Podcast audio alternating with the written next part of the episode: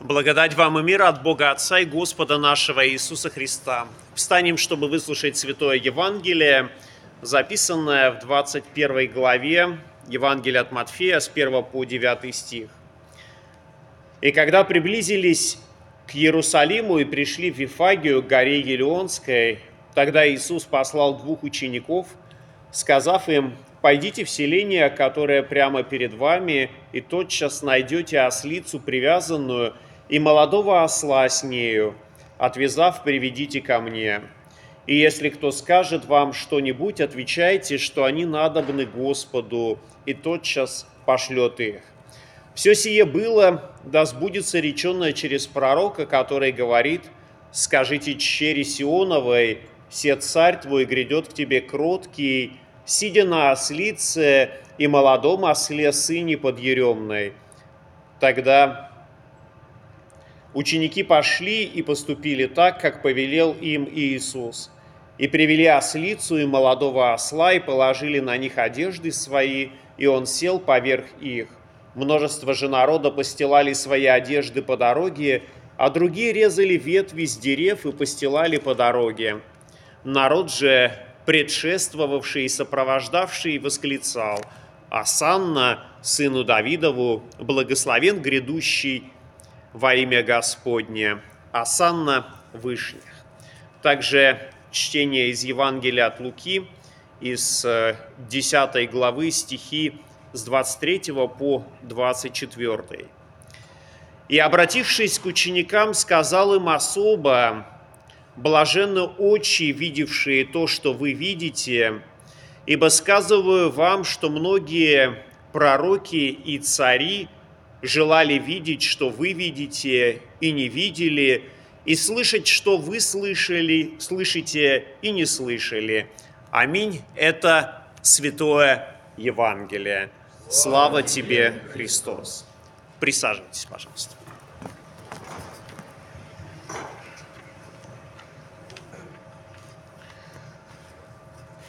Сегодня мы а, с вами услышали два евангельских чтения – одно из которых э, говорит нам о ваше пришествии Иисуса Христа в Иерусалим, или то чтение, которое мы читаем э, в Пальмовое воскресенье. Э, и, несомненно, это евангельское чтение, оно больше связано с пасхальными событиями. И тем самым мы фактически связываем и говорим о том, что Адвент и первое пришествие Иисуса Христа – оно как раз и произошло для того, чтобы однажды там на Голговском кресте совершилось, совершилось наше спасение и искупление. Второе чтение, оно обращено э, было к ученикам Христовым, и, по сути дела, показывает нам э, ожидания ветхозаветных э, пророков, ветхозаветных праведников. Это то состояние ожидания, которое которое входим мы сейчас, во время Адвента, когда мы ожидаем Рождества Христова, когда мы приготовляем свои сердца и души к пришествию Христа, которое э, в первый раз произошло в кротости и смирении, а второй раз Христос придет э, во славе и величии. Сегодняшним и чтении из Евангелия Христос обращается к своим ученикам и говорит, блаженны ваши очи. И, собственно говоря, вот с этого хотелось бы э, начать. Дело в том, что мы э, в Святом Писании неоднократно слышим о блаженстве, э, особенно когда мы начинаем читать Евангелие от Матфея, доходим до Нагорной проповеди, то там фактически в каждой строчке Спаситель говорит «блаженные, блаженные». Но не только в Евангелии от Матфея мы можем прочитать о блаженствах, также в Ветхом Завете, в псалмах неоднократно говорится об этом состоянии человека. И, как правило, для многих людей Э, само это слово блаженство или блаженный возникает некоторое такое непонятное состояние. А что это такое блаженство? это действительно какое-то э, хорошее, радостное состояние благорасположения духа, в котором э, мы можем находиться. В некоторых современных переводах это слово чтобы ни у кого не возникало вопросов, переводят как э, «счастливый», но это не отдает на самом деле э, всей полноты этого, этих слов, которым рассказывает Спаситель о блаженстве. Похоже, что блаженство и счастье – это все-таки несколько разные термины, и мы понимаем, что они близки друг к другу, но между ними есть некоторое различие. Дело в том, что счастливых людей можно действительно встретить в этой земной жизни, и каждый оказывается счастлив по-своему.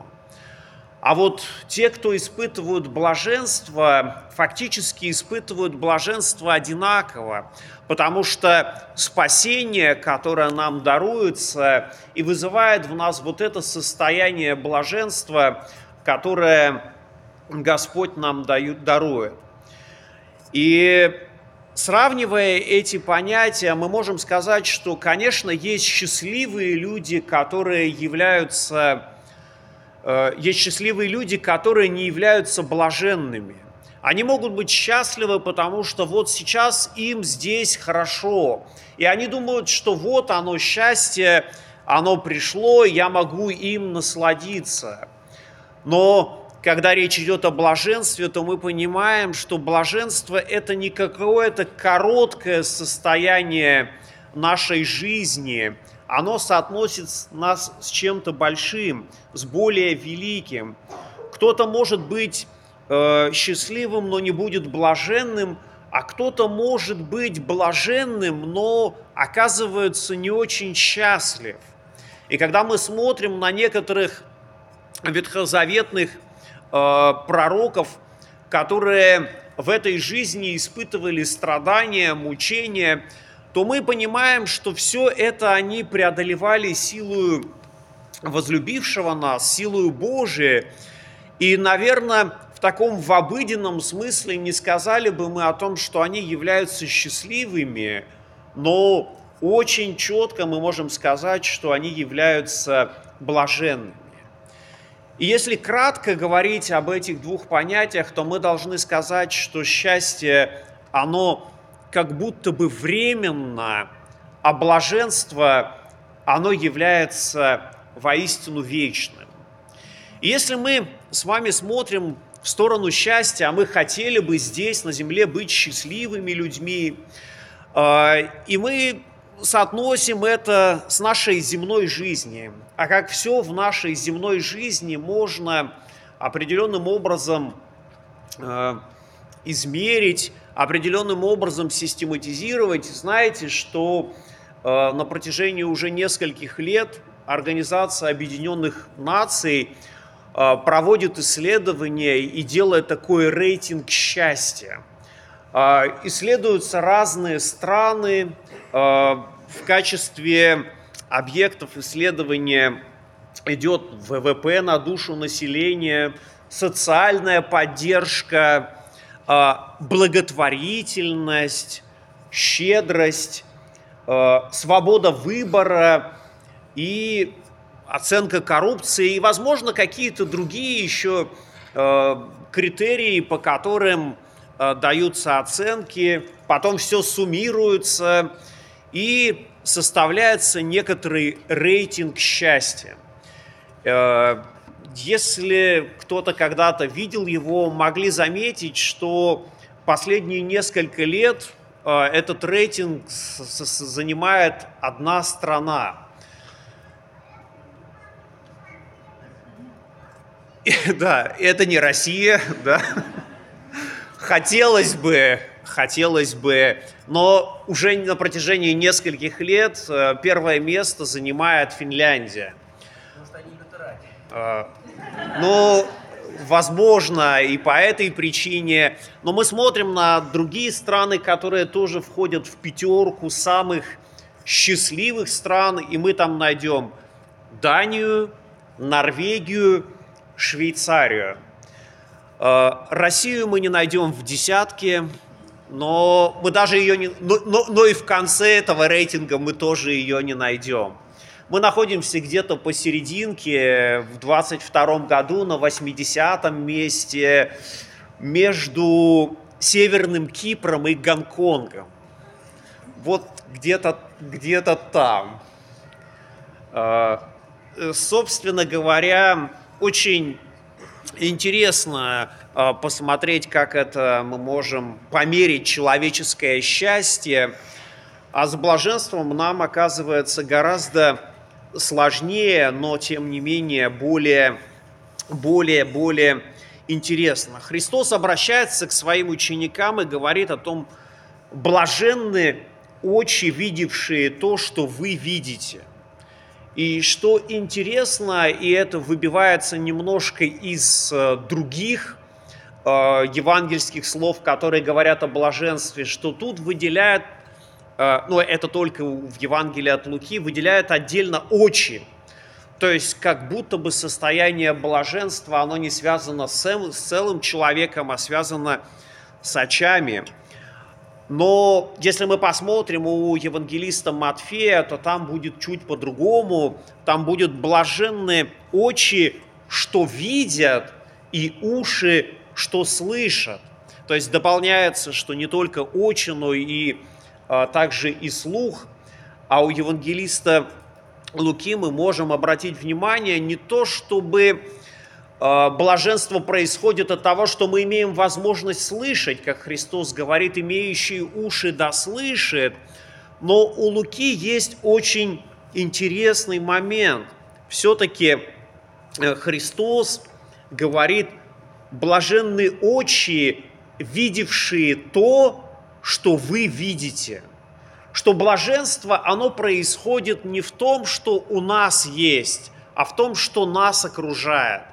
И в случае вот этих э, людей, которые услышали эти слова Христовые, а это были апостолы, констатируется факт, что блаженство происходит не из их внутреннего состояния, а исходя из того, что кто находится непосредственно перед ними. Что блаженство исходит от Иисуса Христа, который может разговаривать с ними, может слышать их, может э, вкушать пищу вместе с ними э, и разделять с ними все э, радости и горе земной, земной жизни.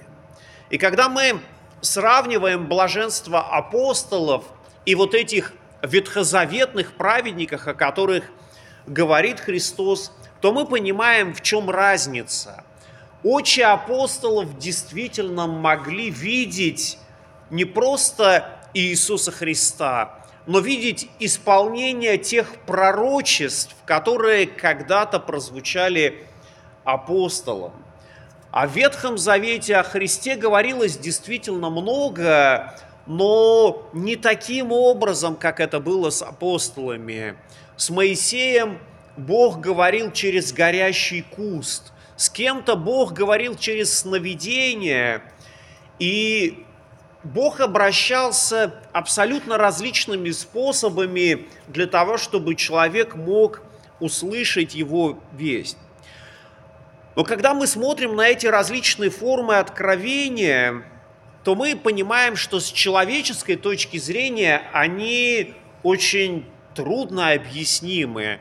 Как можно разговаривать с кустом? Ну вот по-человечески мы скажем, ну это же просто нереально. А как куст может гореть и не сгорать? Это тоже выходит за рамки нашего человеческого понимания. А присниться может такое, что об этом, ну, все что угодно.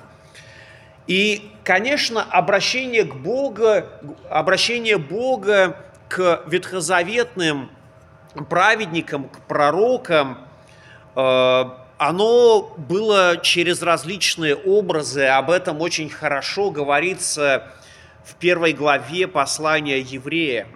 Бог, многократно и многообразно говоривший издревле отцам в пророках, в последние дни сии говорил нам в Сыне. И тем самым мы видим, что да, действительно, вот этот образный язык, который присутствовал до воплощения Христова, он потерял свою необходимость, когда Иисус оказался рядом со своими учениками. Когда Иисус оказался среди людей, ему не нужно было придумывать какие-то новые способы откровения, новые способы общения. Он мог просто открыть свои уста и наставлять народ. Он мог э, обращаться к ученикам своим, к тем людям, которые следовали за ним, к, к тем, кто желали слышать его, и к тем, кто не хотели его слышать. Для живших до воплощения Христа главная сложность была в том, что вот эти обращения Бога к человеку, они не были э, обычными.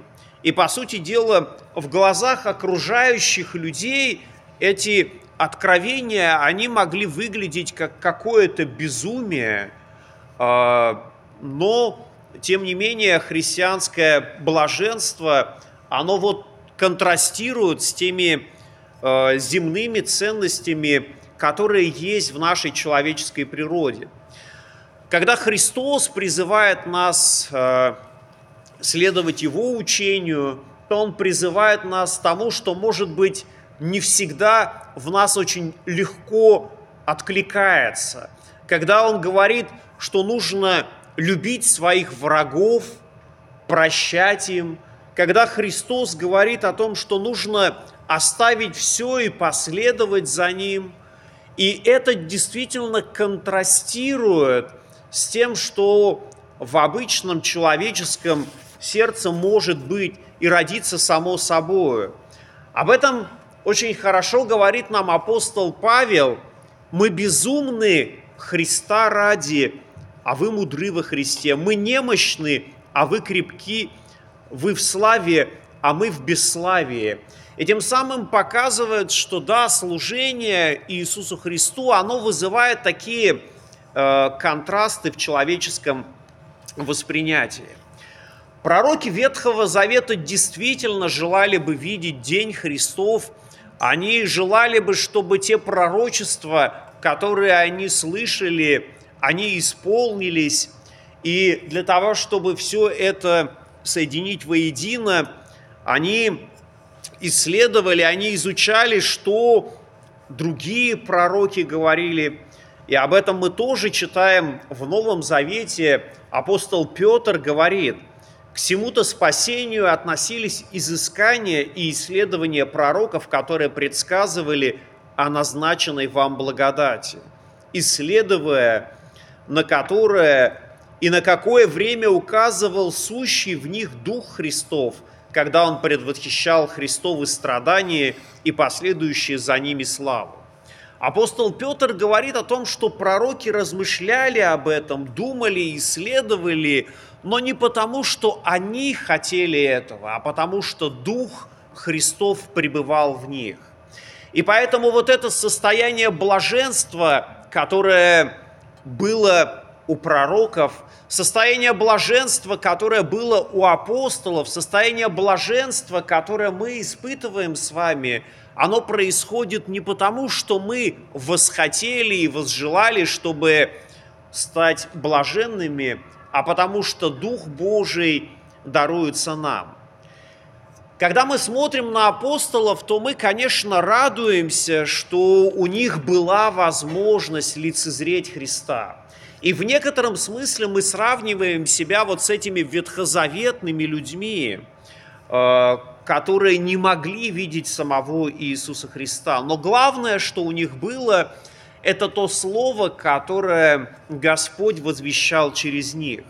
Слово, которое живо и действенно, и острее всякого меча обоюдоострого – Э, слово, которое проникает до разделения души и духа, составов и мозгов и судит помышления и намерения сердечные. Именно так апостол Павел оценивает то слово, которое мы с вами имеем. И именно это слово дает нам вот это состояние блаженства. Но Господь более и более заботится о нас. То есть, понимая, что апостолам был, э, что пророкам было не так-то просто увидеть все эти э, знамения, увидеть все пророчества о Христе, а нам по человеческой природе оказывается также сложно. И Христос, зная, как человеку тяжело поверить в Бога, потому что окаменелое наше сердце не способно э, иметь любовь к Богу, не способно принимать Его Слово э, на веру.